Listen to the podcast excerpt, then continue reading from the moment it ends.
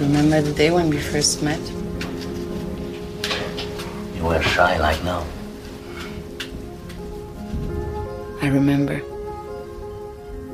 that motorcycle. My best dress.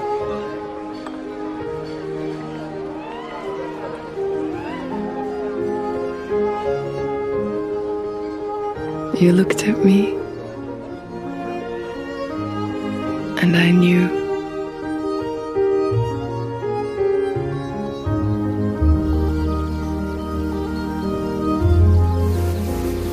How simple life was then.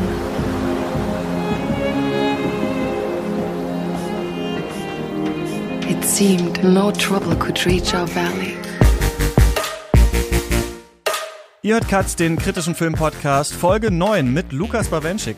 Hallo. Und wir sind jetzt hier am Ende der Welt in Radegund zu zweit so weit gegangen, einmal durch das ganze Werk von Terence Malick und wieder zurück und müssen uns jetzt natürlich die große Frage stellen, warum gibt es Gewalt? Ach nee, äh, kann sich Terence Malick mit äh, Hidden Life wieder zu alten Höhen aufschwingen, äh, wenn man überhaupt denkt, dass das mal Höhen waren? Ich bin Christian Eichler. Hi. Lukas, To You I Cry, My Rock, My Fortress. Du bist der Einzige, der mir hier geblieben ist. Der Letzte, der mit mir jetzt hier diese Malik-Geschichte zu Ende bringt.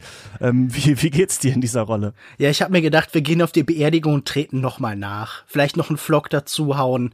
Nein, aber es ist ja tatsächlich so, äh, ich meine, Wolfgang wollte, glaube ich, diesen Film nicht sehen, hatte keine Lust mehr hier weiterzumachen. Alle anderen Gäste sind ja auch abgesprungen. Nur ich bleib bei meiner morbiden Faszination, bei meiner, bei meiner Sehnsucht, tatsächlich diese Filme dann doch vielleicht irgendwie zu mögen. ähm, mal sehen, ob es diesmal geklappt hat. Ich will ja. nicht spoilern, aber hm, ja, geht so. ja, ich bin gespannt. Genau, Tino Hahn, großer Melek-Verfechter. Wir hätten ihn gerne im Special dabei gehabt. Er ist leider krank geworden und jetzt auch wegen, wir haben eigentlich das schon letzte Woche aufzeichnen wollen, da ging es nicht, dann diesmal nicht. Patrick Wilinski vom Deutschlandfunk hätte ich auch gern äh, dabei gehabt, ging, ähm, ging auch nicht, ist auch was dazwischen gekommen heute.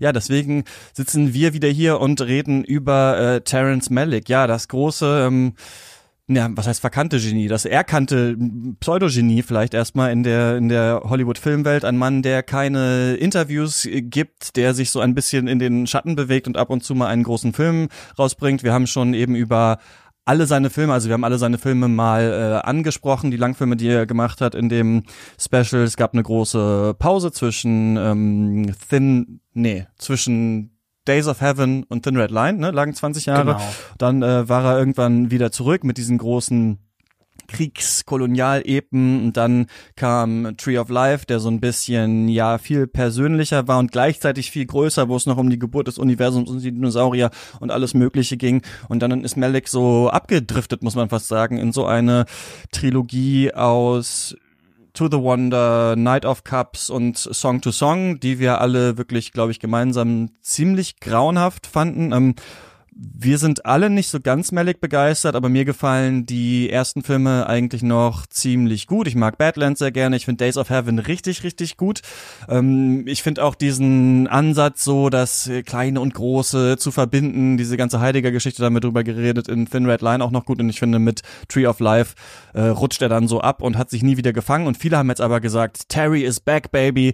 Er ist wieder da. Er ist wieder jemand. Endlich ist es vorbei. Endlich geht's nicht mehr um irgendwelche super gegenwärtigen richtigen Großstädter, die reich sind äh, und ganz viele verschiedene Partner haben, aber trotzdem irgendwie sehr traurig, ähm, sondern es geht tatsächlich wieder um etwas Historisches, es ist ein bisschen klarer erzählt. Es ist wieder ein richtiger Film geworden. A Hidden Life heißt der, ein verborgenes Leben auf Deutsch. Kannst du kurz sagen, worum es geht? Also, sein Titel nimmt ein verborgenes Leben aus den letzten Zeilen des Romans Middlemarch von George Eliot. Da heißt es dann, For the growing good of the world is partly dependent on unhistoric acts, and that things are not so ill with you and me as they might have been, is half owing to the number who lived faithfully a hidden life and rest in unvisited tombs. George Eliot war natürlich nur ein Pseudonym, hinter dem sich eigentlich die Autorin Mary Ann Evans versteckte. Doch Terence Malick meint ein anderes Hidden Life, das von Franz Jägerstätter, einem Bauern und Bergarbeiter aus Österreich, hier gespielt von August Diehl. Und sein unhistorischer Akt besteht darin, den Kriegsdienst bei der Wehrmacht aus religiösen Gründen zu verweigern. Dafür wurde er 1943 von den Nationalsozialisten hingerichtet und 2007 vom Vatikan selig gesprochen. Malick zeigt zuerst sein harmonisches Leben mit seiner Ehefrau Franziska, gespielt von Valerie Pachner, und seinen Töchtern in der kleinen, in dem kleinen Dorf St. Radegund. Also Feldarbeit, Gemeindefeste, Alltag eben. Und später dann aber auch seine militärische Grundausbildung und wachsende Zweifel an der Regierung und Diskussionen mit seinem Bischof, mit seinem Priester, mit allen möglichen Autoritätsfiguren. Nachdem er verhaftet wird, zerfällt der Film dann in zwei Hälften und erzählt abwechselnd von Franz und von Franziskas Erfahrung. Er wird gefoltert und immer wieder in seinen Überzeugungen geprüft. Sie wird in St. Radegund immer mehr zum Paria und verausgabt sich bei dem Versuch, den Hof weiter zu betreiben. Ähm, Christian, war das für dich auch Folter oder einfach nur eine Verausgabung? Oder vielleicht sogar positiv? Also die Option sollte man sich frei halten. Und bevor es weitergeht, hier wie immer der Hinweis, dass Katz natürlich nur durch eure Unterstützung funktioniert. Und wir haben jetzt schon sehr viel darüber geredet. Ihr habt es wahrscheinlich gemerkt. Lukas, Wolfgang und ich haben schon über alle anderen Filme von Terence Malick gesprochen und wenn ihr uns mit drei Euro mindestens im Monat unterstützt auf steadyhq.com slash cuts, dann könnt ihr euch jetzt sofort unsere fast zweistündige Malick-Folge anhören. Nächste Woche nehmen wir dann unser Special zu allen langen Filmen von David Lynch auf und in dieser Woche läuft die Abstimmung, was wir denn im März besprechen sollten. Ich hätte zum Beispiel Bock, alle Filme von Studio Ghibli mal zu machen. Die sind ja jetzt auch auf Netflix. Also falls ihr das mitentscheiden wollt, falls ihr unsere Malik-Folge hören wollt und falls ihr dann auch die Lynch-Folge hören wollt, dann geht doch mal auf steadyhq.com slash cuts und überlegt, ob ihr Cuts unterstützen wollt, finanziell. Viele von euch machen das ja schon. Äh, vielen, vielen Dank dafür nochmal und jetzt weiter im Text. Ja, ich bin gar nicht so ganz negativ gestimmt äh, diesem, diesem Film gegenüber. Ich habe meine Problemchen damit, aber es war eine ganz interessante Erfahrung für mich, weil ich den vor längerer Zeit gesehen habe. Das war bevor ich das, den Großteil eigentlich des Werks von Terence Malick erst nachgeholt hatte. Also ich bin da noch relativ unbefleckt reingegangen und ähm, fand diese Idee, diese Geschichte so zu verfilmen, erstmal in Ordnung. Ich fand es ähm, politisch schwierig und ich finde es interessant, dass wir jetzt zwei große, gut, der eine kommt aus Neuseeland, aber ist natürlich auch in Hollywood äh, unterwegs und der größte Mann jetzt bei Disney, Taika Waititi und dann eben der andere Terence Malick aus den USA. Also es sind zwei große gegenwärtige Hollywood-Filmemacher haben, die beide gerade einen Film rausgebracht haben, der mit der Machtergreifung Hitlers anfängt, in so Schwarz-Weiß-Bildern. Bei ähm, Taika Waititi ist das noch zur Musik von den Beatles, wenn ich mich richtig erinnere. Und hier dann natürlich so schwerer getragen und die versuchen sich ja beide an dieser Idee, mal reinzugucken, wie war das eigentlich damals zu der Zeit, wie sind halt ganz kleine Erfahrungen da abgelaufen, einmal von diesem Kriegsdienstverweigerer hier, diesem Hidden Life, was außerhalb des äh, ja, NS-Regimes, außerhalb der des Holocausts und so weiter, die man ja hier alle auch wieder nicht mitkriegt, stattfindet. Und genauso ist es bei Taika Waititi eigentlich auch. Da kriegen wir auch halt ganz viele Gräuel des Nationalsozialismus nicht richtig mit. Und das finde ich schon ziemlich schwierig und ziemlich naiv. Ich muss aber sagen, wir haben ja so ein bisschen uns überlegt, was ähm, macht Malik so aus und ich muss ihm immerhin zugute halten, dass ich das Gefühl habe, dass er jetzt bei dieser Story ja immerhin so eine Sprache gefunden hat, auf die seine Ausdrücke überhaupt auch passen. Also dieses ständige sich verkeilen in diesen ganz kleinen alltäglichen Beobachtungen, dieses äh, sich im Kreis drehende, so wie sich auch Jägerstätter halt in diesem Gefängnis die ganze Zeit im Kreis äh, dreht, während er auf sein Ende wartet. Ich finde, das hat ein bisschen besser gepasst als bei den letzten Filmen und ich finde, das ist eben mal ein Malik-Film, der so einen richtigen Anfang und so ein richtiges jähes Ende hat. Und ähm, dadurch ist das so ein sehr ja, so existenzialistischer Film. Er kommt ja von Heidegger. Heidegger hat den französischen Existenzialismus total beeinflusst. Und es geht ja wirklich nur um eine einzige Entscheidung und mit dieser einen einzigen Entscheidung zu leben und dann die Konsequenzen zu tragen. Und so aus Malik Sicht finde ich das ganz sinnig, dass er das hier so umgesetzt mhm. hat. Aber ich ähm, finde trotzdem, dass ähm, dem Film auch viel abgeht. Aber du hast mir im Vorgespräch schon verraten, dass du diesen Film so richtig schlecht fandest.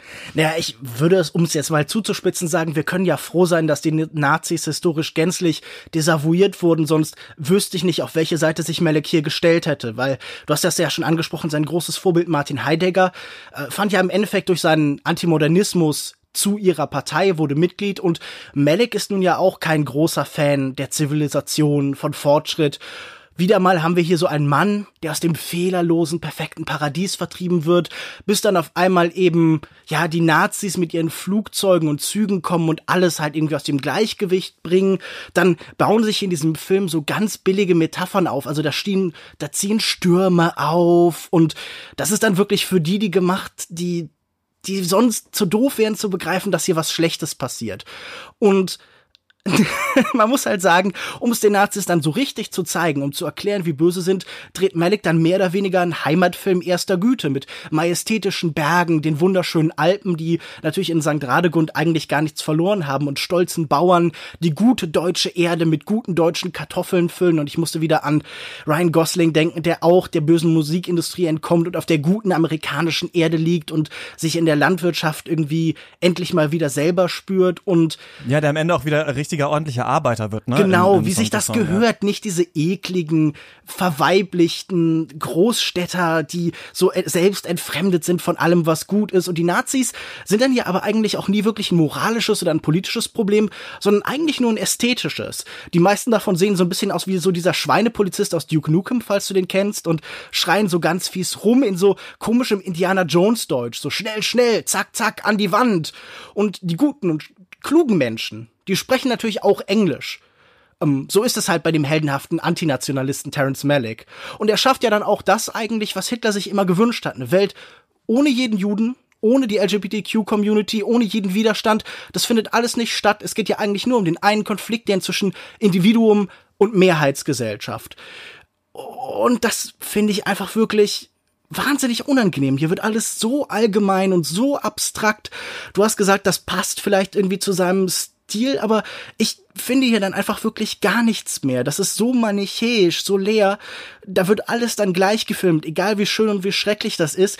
Dieses komische, dauerhafte Einsetzen von Weitwinkelobjektiven hat mir die ganze Zeit das Gefühl gegeben, ich gucke so ein 360-Grad Virtual Reality Video, nur eben halt auf einer Leinwand und habe die ganze Zeit gedacht, wenn ich mich jetzt wenigstens irgendwie so drehen könnte, dann müsste ich vielleicht nicht den Quatsch äh, anschauen, den Malik mir zeigen will, sondern dürfte so ein bisschen die Landschaft genießen.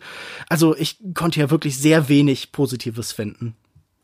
Taika Waititi meinte ja auf ähm, meine Frage, warum er nicht ähm, mehr gezeigt hat von den Verbrechen der Nazis, ähm, dass es eben ein Film ist, der aus der Sicht von diesem Jungen gezeigt ist. Und du setzt ja jetzt eine ähnliche Kritik an, dass wir hier eben keine Jüdinnen und Jüden haben, nicht die LGBT-Community, keine Ahnung, andere Sachen hier einfach fehlen. Aber denkst du nicht, dass das aus dem Leben von Franz Jägerstätter vielleicht, ne, also authentischer ist es so zu zeigen, wie ja, Malek das irgendwie gemacht hat? Aber Moment, also erstmal finde ich das immer schwierig, wenn sich sowohl Romanautoren als auch Filmemacher halt hinter ihren Hauptfiguren verschanzen. Also ich erinnere mich an so eine Diskussion von Marcel Reich-Ranitzky, der irgendwann gesagt hat, ja okay, du kannst halt nicht eine Geschichte aus der Sicht eines Kindes erzählen, wenn er durch die ganze Geschichte dann eben infantil wird. Und hier habe ich auch das Gefühl äh, zu sagen, ja, der bekommt das alles nicht mit. Das ist ja irgendwie komisch, weil dann stellt sich doch die Frage, ja, gegen was stellt er sich hier eigentlich? Also ich finde, das bleibt wahnsinnig willkürlich und wahnsinnig abstrakt und vor allen Dingen ist auch diese ganze Entwicklung so ein bisschen plötzlich. Also wir sehen nichts von dieser Welt, wir bekommen nur mit, auf einmal sagt er, nee, das ist nicht okay. Die Frage ist, warum ist er dann vorher dahin gegangen und wie hat sich das entwickelt? Das wird hier nicht so ganz klar, weil Malik auch überhaupt kein Interesse an dieser Figur hat. Und dann würde ich aber übrigens auch gegen dieses Argument, das du gerade angebracht hast, sagen, wir sind aber doch gar nicht so sehr eigentlich nur bei Jägerstätter, denn wir sehen ja eigentlich die Perspektive dieser Welt, wie so oft. Wir haben ganz oft eben die Wahrnehmung der Natur, die sich wenig für das Ganze interessiert. Uns wird verschiedene Blicke gezeigt, zum Beispiel auch seine Frau Franziska. Wir sind immer wieder auch bei Figuren, die nicht diese beiden sind, sondern eben bei der Gemeinde. Wir gehen durch verschiedene Orte und so. Also, wenn es hier so existenzialistisch ist, wenn es hier auch wie so oft bei Heidegger so um das Ganze, um das Zusammenhängende und dem Weltgeist geht, dann kann man halt diese großen historischen Entwicklungen, die sich ja auf jeder Ebene abspielen, vom ganz privaten bis zum maximalen Makrokosmos, die kann man dann dann nicht ignorieren. Also das ist einfach ein bewusstes Wegschauen dann auch. Aber Heidegger ist doch Hegel ist doch der Weltgeist. Heidegger ist doch diese tatsächliche Ableitung von diesen Existenzialien aus dem tatsächlichen Leben, von diesen ganz kleinen, nahen Beobachtungen. Ja, aber ich sage ja, es drängt doch bis ins tatsächliche Leben. Und bei Heidegger geht es ja auch immer um diese maximale Verbundenheit von allen Dingen. Also jedes einzelne Element muss in einem ganzen holistischen Sinne wahrgenommen werden. Und wenn man dann äh, einen Großteil der Zusammenhänge einfach ignoriert, dann wird man doch nichts von Heidegger gerecht, also nicht der Sprache, in der alles eben verknüpft wird, noch seiner Perspektive eben. Ich finde aber, dass diese ähm, Auswälzung der Zeit, ne, also irgendwie der Sinn des Seins ist die Zeit bei Heidegger, dieses Sein in der Zeit, dass das, was Malik auch oft so macht, wo es aber bei Tree of Life noch darum ging, fragmentarisch irgendwie so ein Gefühl für eine, ähm, für Erinnerungen zu kriegen, dass es hier ganz gut passt, also in dieser. Also du meinst, der Film fühlt sich sehr lang an. Der Film fühlt sich sehr lang an, aber ich finde das auch ein bisschen sinnvoll, wie er das hier gemacht hat, weil das für mich gezeigt hat, wie lange dieser Prozess für Jägerstätter gedauert hat, wie lange so eine Entscheidung, so eine existenzialistische Entscheidung über Leben und Tod so nachhallen kann. Also gerade in dieser Schwäche, dass wir jetzt nicht sehen, Jägerstätter ist selbst Jude und äh, weiß ich nicht, ist im Widerstand oder sonst was, sondern das ist halt nur ein einfacher Bauer, der einfach auch nur tatsächlich das gar nicht mitbekommen hat, sondern tatsächlich nur moralisch davon hört und sagt, ich kann das moralisch nicht mittragen, ich mache das nicht. Wie lange das dauert, bis es dann überhaupt erstmal dazu kommt, dass er eingezogen wird, wie lange er dann da in diesem Gefängnis ist, wie lange dann dieser Prozess dauert und wie lange, ne, wie bei Malik, dieses ewige Drehen um die gleichen Sachen immer wieder heißt, nein, ich mache es nicht, nein, ich mache es nicht. Ich finde, das hat schon so eine Stärke, so eine Verliebtheit halt in diese eine moralische Entscheidung, die Malik uns hier äh, rüberbringen will. Und ich finde, das hat schon was für sich. Aber selbst diese moralische Frage wird doch eigentlich nicht wirklich greifbar. Also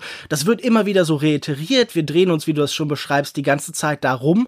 Aber sie wird ja eigentlich gar nicht erforscht. Es wird nur immer wieder das Gleiche gesagt. Es gibt da keine Entwicklung, keinen Prozess. Zumal, wenn wir ganz ehrlich sind, kennt Malik die Antwort doch von vornherein. Also er forscht ja gar nicht. Er sagt uns von Anfang an, ja, das, was der hier macht, ist die richtige Entscheidung. Ganz unabhängig von dem Leid, das das zum Beispiel über seine Familie bringt, weil das ist ja die Dichotomie, die er aufmachen will. Auf der einen Seite er mit seinem einzelnen Standpunkt, mit seiner Moral und auf der anderen Seite die Wirkung in der tatsächlichen Welt, durch die eben seine Familie leiden muss. Und hier gibt es ja nie ein wirkliches Abwägen eigentlich von ihm. Wir sehen ihn nicht dabei, wie er Argumente findet für das eine und das andere. Denn ich finde, äh, das ist so ein bisschen schwierig, wenn man sagt, okay, hier soll irgendwie ein intellektueller und moralischer Prozess gezeigt werden, aber dann macht man überhaupt keinen intellektuellen oder auch nur moralischen Film, sondern man macht vielleicht einen didaktischen, wo man dann halt den Leuten über die ganze Zeit erklärt, warum das eigentlich wirklich so ist. Und das einzige Argument besteht dann eben in so einer kurzen Endsequenz von etwa sechs Minuten, wo dann klar wird, dass äh, Franziska dann sagt, ja, wir kommen alle zusammen, wir bauen das Land wieder auf. Wenn man das überträgt, dass dann auch neue philosophische Grundlagen über die Zeit entstanden sind, die sich ähm, denen des Faschismus und denen dieser Weltanschauung, die da vorherrscht, entgegensetzen können und so. Also, das ist mir einfach viel zu wenig und viel zu abstrakt und Hast du an irgendeiner Frage, an irgendeinem Punkt dieses Films dich gefragt, wie würdest du handeln? Weil für mich war das irgendwie kein herausfordernder Film. Der hat nicht an mich sein Weltbild herangetragen und hat gesagt, du musst entscheiden, sondern er hat gesagt, so ist das und jetzt verbringen wir mit dieser einen Aussage drei Stunden. Ja, das sehe ich auch als äh, großes Problem von dem Film, vor allem auch in dieser ganzen Darstellung des Lebens, des bäuerlichen, schönen Lebens im Einklang mit der Natur und dieser Unterstellung, die Malek macht, vorher war ja alles super. Also vorher, bevor die Nazis gekommen sind, war ja auf dem Land alles super und dann sind sie leider gekommen und dann mussten wir leider in den Krieg und dann mussten wir leider, leider unser schönes Landleben aufgeben. Das ist, steht natürlich gegen alles, ja. was zum Beispiel jetzt bei ne, der kritischen Theorie, Studien zum autoritären Charakter und sowas, äh, Ressentiments, ja, Antisemitismus und so, das alles hat schon so, ähm, also dass, dass, dass, er, dass er sagt, ja, das war nicht so, dass auf einmal zufällig war der Hitler Machtergreifung und dann sind, mussten die Leute leider Nazis werden, sondern warum war das eigentlich so? Ja, genau. Robert Hofmann, in dem er einmal gesagt hat, Deutschland wurde von den Nazis erobert. ja, ja, so das Denken. Und das ist ja immer, ich finde übrigens total das ist ein anderes Thema. Aber ich finde diesen Begriff Nazi, der auch so oft benutzt wird heutzutage, um Leute damit zu klassifizieren, manchmal auch echt ein bisschen schwierig. Also den so, weil das oft, also als Beleidigung auf jeden Fall finde ich das total sinnvoll, aber gleichzeitig ist das so ein seltsamer Begriff, der so aus der Zeit fällt und bei dem man manchmal gar nicht das Gefühl hat, was wollen die Leute eigentlich damit beschreiben? Also sie wollen Leute, die heute Politik machen wollen, sagen, ihr seid genauso wie die Nazis oder ihr wollt wieder quasi diese Welt, aber es ist auch so ein Begriff, finde ich, Nazi, zu dem alle so einen Abstand mhm. immer nehmen können, weil es sind ja die Nazis, das war furchtbar und das war es natürlich auch, aber genau was du sagst, so ich hätte hier natürlich lieber gesehen, wie genau nimmt denn diese Dorfgemeinschaft diese Ideologie jetzt an und das ist wirklich auf mhm. so einer sehr flachen Ebene in wirklich so finde ich, recht schlecht geschriebenen Dialogen wird das so vorgetanzt, so wie man das heute vielleicht in der Kneipe oder sowas auch machen würde. Und da äh, schlägt Malik auch wieder so eine nervige Brücke, die es auch bei äh, Taika Waititi gibt, die so ein bisschen sagt, ja, und heute ist es ja eigentlich auch wieder so. Also Trump ist ja genau dasselbe wie Hitler und heute müssen wir uns halt wieder dagegen auflehnen und so weiter. Und da wäre, glaube ich, richtig viel noch möglich gewesen. Wie du das sagst, mal eine Frage von Jägerstädter. Soll ich nicht vielleicht doch mitmachen? Soll ich nicht vielleicht doch meine Familie über meine politische Überzeugung stellen oder sowas. Das findet hier nicht statt und mhm. dem, die Krone setzt dem Ganzen auf, was ich wirklich grauenhaft fand, dass die Englisch miteinander reden. Das ist, wenn man selber natürlich Deutscher ist, nochmal anders und ist dann nochmal schwieriger, finde ich, Deutsche dann Englisch acten zu sehen. Aber ich finde auch, diese seltsame Entscheidung, damit es halt ein internationales Publikum schauen kann, reden die in den wichtigen, in Anführungsstrichen, Dialogen miteinander Englisch und in den unwichtigen, in Anführungsstrichen, Dialogen darf dann Deutsch geredet werden. Ja. Ich fand das irgendwie, das hat mich völlig rausgezogen, diese seltsamen Denglisch-Dialoge zwischen den Charakteren, die so einer Schreibe, die Melek ja eh hat, so einer relativ offensichtlichen, weiß ich nicht, nicht sonderlich tiefgründigen oder geschliffenen Sprache nochmal, ja, die, die Krone aufsetzt. Und man muss ja sagen, wir haben hier zum ersten Mal so wieder so richtige Dialoge, ne? Also bei Malik. Das ist also, wo, wo man nicht fragt, ist das jetzt ein Traum oder denkt das jemand, sondern die stehen da wirklich und streiten sich. Aber das ist nicht unbedingt immer zum mhm. Vorteil des Films. Nein, ich muss auch sagen, du hast gerade davon gesprochen, mit diesem Begriff Nazi schafft man auch eine leichte Distanz. Und ich finde, die Figuren, die uns hier vorgeführt werden, die könnten ja mühelos auch in in so einer überzeichneten Komödie wie Jojo Rabbit auftauchen. Also dieser brüllende Nazi, der da durch diesen Gefängnistrakt läuft, oder diese besoffene Bürgermeister, das sind Comicfiguren.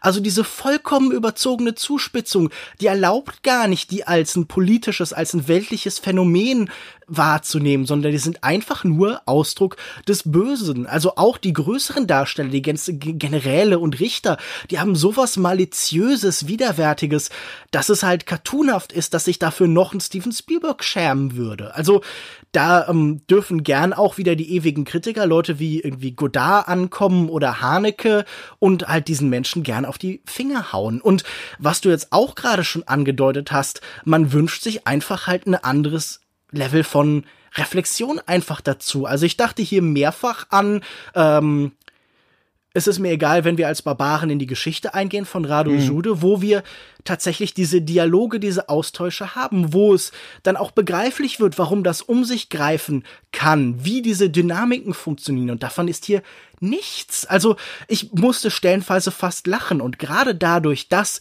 der Film dann wieder ein bisschen klassischer erzählt ist, dadurch, dass wir klassische repräsentative Szenen haben, die Prozesse vor allen Dingen schildern und nicht nur Stimmung, wo konkrete Ereignisse wieder eigentlich gemeint sind. Das sind einige der schlechtesten Momente, die Malik in seiner Karriere hervorgebracht hat. Also wenn Franziska da durch dieses Dorf läuft und von allen Leuten angespuckt wird, dann ist das ein Moment, der so plump zugespitzt ist. Da würde sich jeder Regisseur für schämen. Und das funktioniert nur in dem Kontext dieser Abstraktion, die eben Malik vor alles so als Schleier legt, wo man dann sagt, ja, na gut, das sind ja auch Szenen, die halt diese Situation allgemein verkörpern, die meinen was Universelles. Aber das Universelle wird ja einfach nur beliebig und gleichgültig und egal.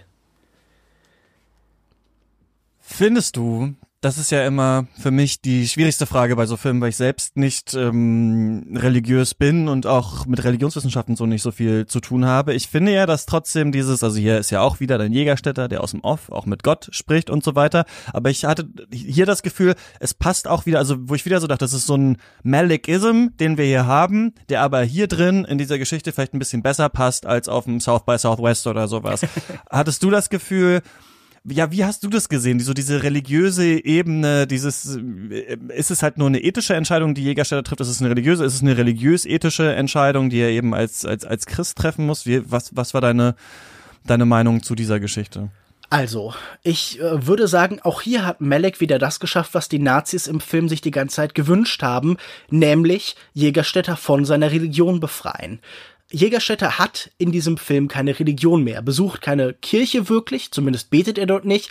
Er hat nichts mit der Bibel zu tun. Das Christentum findet so am Rand statt, sondern es ist diese allgemeine, dieser Pantheismus, der eigentlich immer bei Malik vorherrscht. Also es bleibt nichts von den Ritualen, nichts vom Katechismus, nichts von den tatsächlichen Texten. Wir haben am Ende mal ein Vater Unser, das aber auch so losgelöst ist von seiner religiösen Bedeutung, dass er mir hier nicht als religiöse Figur tatsächlich erscheint. Diese Kirchen sind auch rein metaphorische Orte, also die sind im Aufbau befindlich, da sehen wir dann so ein Gerüst da drin oder die sind zu offen, das heißt, sie lassen so den Zeitgeist durch sich fließen, aber es könnte ja eigentlich auch jede andere Form von Institution sein. Also wenn er hier ein Rathaus besuchen würde und dann würde er mit einem, was weiß ich, noch einem anderen Verwaltenden oder mit diesem Bürgermeister da reden und nicht mit den Bischöfen oder den Priestern, dann würde das eigentlich keinen Unterschied machen. Und die Beziehung zwischen der Kirche und dem Dritten Reich ist natürlich auch ungleich komplexer. Von Nazis sind über den Vatikan nach Argentinien geflohen, bis hin zu den Leuten, die halt aktiv durch ihren Glauben sich gegen die Nazis gestellt haben. Was weiß ich, Dietrich Bonhoeffer als so ein großes, klassisches Beispiel irgendwie. Und ähm, diesem religiösen Kontext hier das Religiöse zu nehmen, das war für mich auch frustrierend. Aber ich glaube, das kommt nun einmal automatisch mit diesem formellen Ansatz, dass man alles von seinen Spezifika befreit und es etwas Universelles und Übergeordnetes werden zu lassen. Hm. ähm, ja. Sorry. Ja, nee, nee, ich weiß nur, genau, ich habe, ich hab, glaube ich, gar nicht mehr so viel zu. Ich fand trotzdem, Wer ist denn der Kameramann? Der ist doch eigentlich so ein recht Jörg Wiedemann? Ja, genau, irgendwie. Ich fand das trotzdem, also ja, ich so ein bisschen. Wiedmar, sorry. Was hatte ich So gesagt? ein bisschen ist es so, finde ich, wenn man sich so da rein begibt und versteht, was er machen will und wenn man, wenn man sagt, okay, es soll wirklich so diese Entscheidung in ihrer Größe einfach mal aussitzen, so, dann fand ich das, dann fand ich das ähm, zwischenzeitlich ganz interessant. Aber ich finde, sobald man halt hier näher guckt und sich an, an Punkten fragt, wie ist das jetzt eigentlich gemeint, was denkt Malik eigentlich tatsächlich zu den Nazis, dann fällt das halt alles so, ja, irgendwie in sich, in sich zusammen. Ja. Eine Frage hätte ich noch. Du hast, äh, glaube ich, bei Letterboxd geschrieben, der Film hätte dich tatsächlich zum Weinen gebracht. Könntest du mir kurz sagen, welche Szenen oder welche Momente für dich besonders rührend waren? Also, ich finde, ich verstehe ja schon, dass dieser Film in seinem Pathos am Ende sehr mitreißend sein kann, aber mir ging das eben gar nicht so. Und ich fände es einfach schön zu hören, also wie hat das gewirkt und was hat dich daran berührt? Das ist was, was wirklich auch nicht ein sonderlich komplexer Gedanke bei mir ist, sondern ein ganz einfaches Gefühl ist, ist eben, dass ich schon immer ein Mensch war, der sehr viel so über die eigene Sterblichkeit irgendwie nachdenkt, der, ähm, weiß ich nicht, also dieses, ne, dass wir alle hier leben und alles ist immer so gegenwärtig die ganze Zeit, aber eigentlich ist irgendwann das Ende, eigentlich ist irgendwann alles vorbei und wir versuchen uns so ein bisschen davor zu verschließen und dann gibt es ja Philosophen wie zum Beispiel Albert Camus, die sagen, nein, wir müssen eigentlich gerade unser Leben in der Gewissheit des Todes leben und der war ja auch genau von Heidegger beeinflusst, der auch meinte, es gibt diese geworfen Betroffenheit, es gibt diesen Entwurf und dann gibt es am Ende den Tod und das ist eben das Sein in der Zeit und so ist es. Und ich finde, das hat für mich, das ist ja auch bei äh, den Film, Christopher Nolan ist ja auch so jemand, der das unbedingt immer, also der, wo das nicht unbedingt, ja, bei ihm um den Tod geht, aber um diese hm. Tragik der Zeitlichkeit. Ne? Also das ist und das ist ja tatsächlich so. Ein Kind stirbt und jemand guckt äh, in zehn Jahren nochmal drauf zurück oder man trifft eine alte Freundin von sich und fragt sich, was hätte noch gewesen sein können oder sowas. Das ist etwas, was mich immer sehr stark kriegt und ich finde durch diese Machart von Malik, das so lange auszuwälzen, diese schweigende Natur, dieser eine Mensch. Ich finde dieses Zitat auch ganz schön mit diesem mit diesem Hidden Life, also diese Leute, von denen wir eigentlich gar nicht wissen, dass sie existiert haben. Die sind wir ja auch alle selbst. Also wir sind ja auch alle selbst genau diese Leute, äh, an die sich niemand mehr erinnern wird und für die sich niemand mehr interessieren wird. Und ähm, wir haben nicht mal uns dich. gegen die wir werden sie Denkmäler und Pyramiden bauen. ja, wahrscheinlich schon. Sie haben uns nur, genau, und wir haben uns nicht mal irgendwie besonders krass politisch engagiert oder noch nicht. Und ähm, ich finde dann dieses Ende, also wie trist und wie ja, langsam und wie in dieser, in Anführungsstrichen, immersiven Kamera dann da ein Leben zu Ende geht, das fand ich einfach berührend. Das fand ich einfach berührend, wie das da gefilmt war. Und ähm, ich finde dieses, das gab es ja schon in Thin Red Line auch, ne, die müssen diesen Hügel hoch und sie wissen, sie sterben bald. Und es ist so ein krasses Klammern an das Gras, an diese Käfer. Auf einmal, das habe ich ja schon noch in dem Podcast gesagt, aber an irgendwelchen wichtigen, ich finde, das ist so, man hat wirklich manchmal das Gefühl, was der Existenzialismus immer gesagt hat, so, was ja auch dann später vom Strukturalismus, Poststrukturalismus und so alles überworfen wurde. Aber ich finde, es hat trotzdem was, diese Idee manchmal, ich bin wirklich der Herr meines eigenen Lebens. Wenn ich etwas nicht machen will, dann muss ich es auch nicht machen. Und ab und zu, das ist halt bei einer Trennung oder bei irgendwelchen anderen wichtigen Entscheidungen, soll ich in die eine Station oder die andere. Manchmal hat man so das Gefühl, das ist jetzt gerade so ein Moment, das ist jetzt gerade so ein Moment und an dem spaltet sich so mein Leben. Und die fühlen sich manchmal halt so ganz diesseitig an. Und natürlich wird der Moment des Todes auch so sein. Und das hat mich in diesem Film am Ende ergriffen, gerade weil man eben so lange mit diesen Charakteren unterwegs war. Weil ich auch finde, dass August Diel auch äh, eher zu der Gruppe gehört, die gut können in, mit, in diesem Malik-Gestarre und sich rumdrehen. Ich fand ihn ganz, ich finde, er hat das irgendwie schön gespielt ja. und ähm, ich war über um ihn getrauert einfach, ja. Naja, ich würde dir, glaube ich, insofern zustimmen, dass ich auch immer ein Gefühl für meine eigene Sterblichkeit bekomme, wenn ich einen Film von Terrence Malick sehe. Also ich werde mir dann auch immer der Tatsache bewusst, dass mein Leben begrenzt ist und jetzt gerade schon wieder drei Stunden einfach für immer weg sind. Nein, aber ähm, um noch was Positives zu sagen, und ich weiß, das ist ein bisschen unfair, immer wenn man über einen Film nichts Nettes zu sagen hat, dann lobt man einfach so einzelne Schauspieler, aber ähm, ich hatte wahnsinnig Spaß und gute Laune, immer wenn Franz Rogowski aufgetaucht ist. Ey, aber der ist auch wirklich. Also, sobald der irgendwo aufpoppt, der bei diesem Anfangstraining ist er da und balanciert dann irgendwie ein Gewehr auf seinem Bein und tanzt mit so einem Strohmann und ich war auf einmal so, hey, eigentlich, vielleicht wird das ja was. Und als er dann später im Gefängnis auftaucht und dann er sogar noch sagt, irgendwie, my spirit is lifted oder irgendwie, ich fühlte ein Gefühl von Erhebung oder so, da weißt du, ja, es ging mir auch so. Was für eine energetische, tolle Präsenz. Also, wäre der dreimal so viel in diesem Film Film hätte ich diesen Film dreimal so gut gefunden.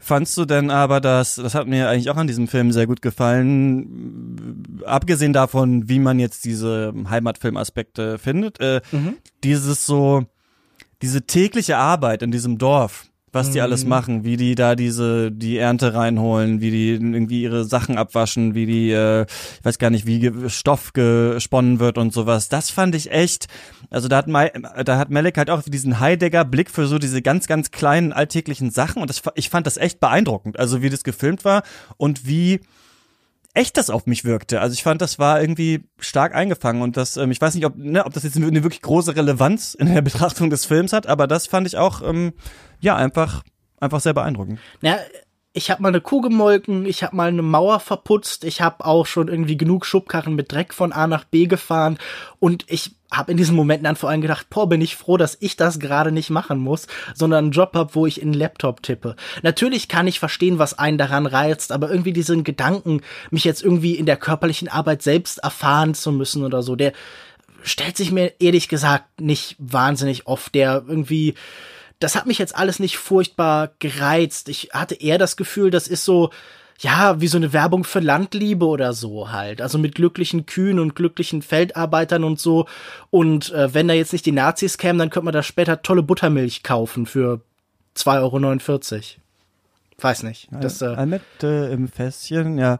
Ja, ja stimmt, das Erdinger Weißbier oder sowas, ne? Ja, ja, aber, aber die Werbung versucht natürlich auch, also es ist ja nicht, das Lebensgefühl ja auch halt über die Gefühle, ja, das klar. Lebensgefühl ja, einzufangen. Und das Lebensgefühl gibt es natürlich auch. Es ist nicht so, dass alles erlogen ist, was in der Werbung ist, aber ich fand es einfach, ja, dieses sehr so diesseitige, gegenwärtige in der Zeit damals fand ich eigentlich ganz interessant. Ja gut, Lukas, würdest du sagen, man muss äh, diesen Film gesehen haben, A Hidden Life? ich hätte mir gewünscht, von diesem Live wäre noch ein bisschen mehr hidden gewesen. Dieses Leben hätte man auch gern noch zwei Stunden mehr verbergen können. Dann äh, wäre es vielleicht okay gewesen, denn ich habe ja eigentlich immer bei Malek am Anfang das Gefühl, aber diesmal Diesmal macht es mir Spaß. Also ich bin, wenn wir von, von Camus geredet haben, ich bin tatsächlich dieser Sisyphus, der jedes Mal beim, mit dieser blöden Felskugel denkt, diesmal klappt's aber, diesmal schaffe ich es oben auf den Berg. Man muss sich in dem Fall mich aber nicht als glücklichen Mann vorstellen, sondern als eher unglücklichen. Ich sage nein, man muss diesen Film nicht unbedingt gucken. Aber wenn man möchte, ich, ich hindere jetzt auch niemanden dran. Ja, ich stelle niemandem ein Bein. Ja, der Weg zu Malik vermag ein Menschenherz auszufüllen. Ähm, ich finde ihn interessanter als, na, wobei, ich finde eigentlich diese misslungenen Filme auch interessant. Ich weiß gar nicht, ob ich sagen würde, er ist interessanter als, äh, als ähm, ja, interessant To the Wonder. Ich ihn auch.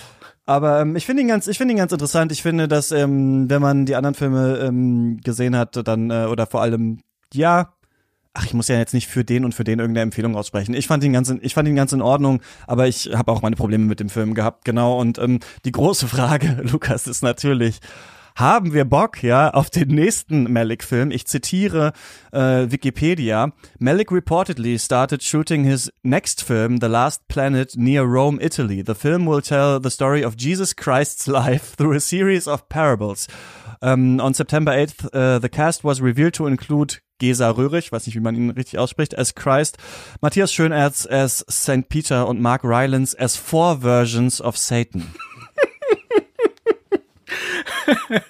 Vier Versionen von, von, von Satan. Ich meine, was will man mehr? Wird Das geil. ist, glaube ich, auch Malik, der sich überlegt, wie viele Versionen von, wie viele Versionen von Satan kann ich in meinen Film reinkriegen? Gut, der Film ist Jeder drei Stunden weiß, drei sind Ja. zu wenig und fünf sind zu viel. Ja. Ich musste sehr lachen, als ich das gelesen habe. Ich musste wirklich sehr lachen, aber ich denke mir mal noch, ach, mal gucken, wie es wird. Mal Ey, gucken, was Malik draus macht. Aber ich glaube, man kann so sich dumm das klingt, aber macht. ich werde den eh wieder im Kino sehen. Das ist mein Fluch. Das ist, äh, was ich mir ausgesucht habe.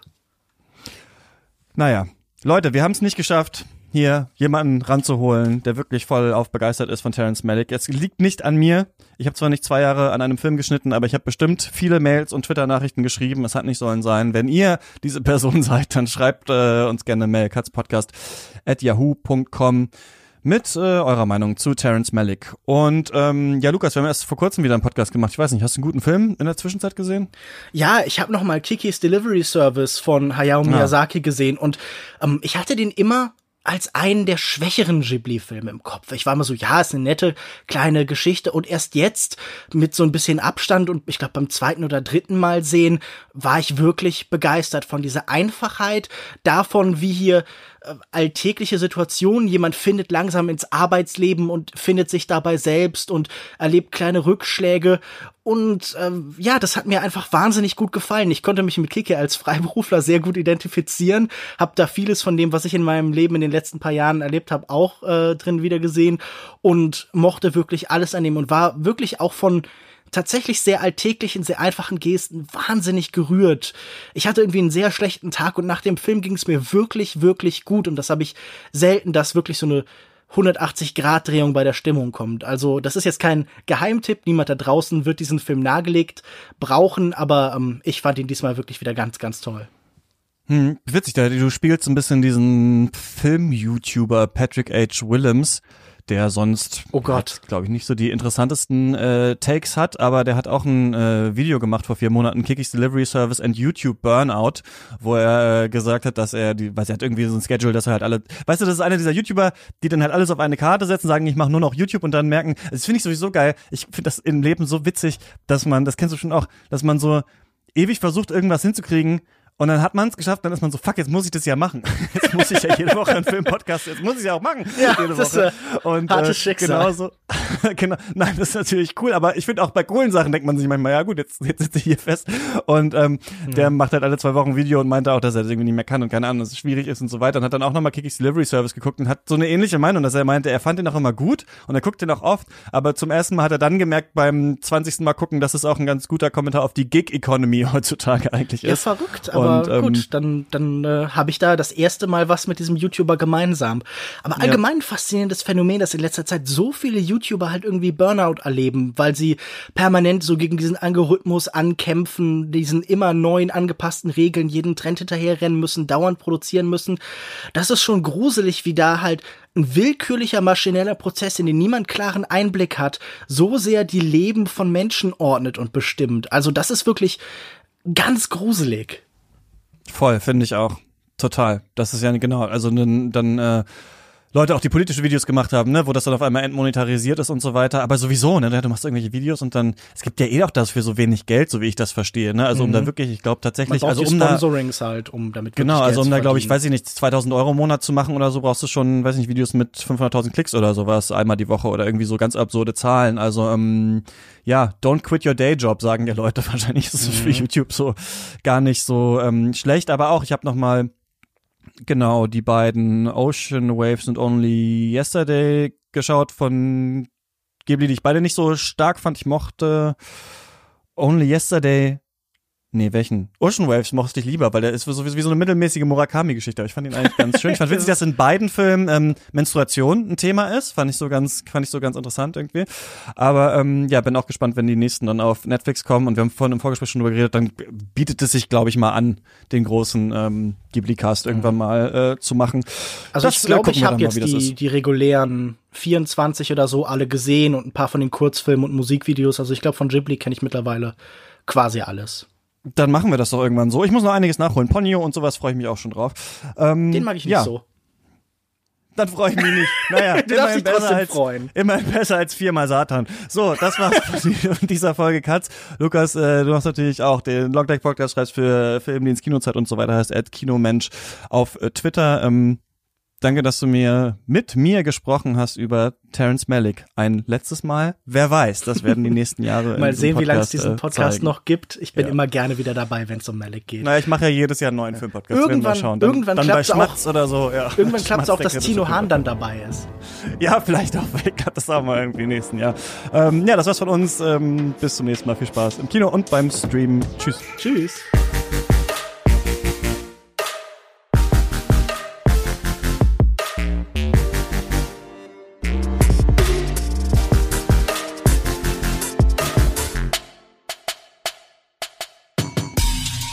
Katz ist eine Produktion von mir, Christian Eichler. Ihr erreicht mich auf Twitter unter @chr_eichler oder könnt mir eine Mail schreiben katzpodcast@yahoo.com und äh, den Podcast findet ihr natürlich auch auf Twitter, auf Instagram und auf Facebook. Ich danke sehr sehr herzlich unseren Studiobossen Georg Kraus und Tom Simmert und natürlich allen weiteren ProduzentInnen. Dirk Böhme, Louis Derfert, Heiko Dörr, Anna Eiselt, Joshua Franz, Elisabeth Fulda, Max Gilbert, Paul Vincent Guigas, Jonas Helmerichs, Jonathan Hilgenfeld, Michael Kanzia, Christian Kaufmann, Marco Kohlschmidt, Sebastian Kump, Martin Leistner, Niklas Nenzig, Philipp Oelke, Ingo Papenfuß, Nikolai Piuk, Benjamin Rieddorf, Michael Schill, Gerrit Schlaf, Martin Schober, Dirk Scheweck, Andreas Siegmann, Malte Springer, Eik Stankiewicz, Valentin Tischer, Lukas von der Ruhr, Tobias Walter, Philipp Watermann, Christian Wefers, Florian Wittenbecher, Florian Zeppenfeld und Falk Tschitschmann und natürlich meiner Oma. Vielen Dank.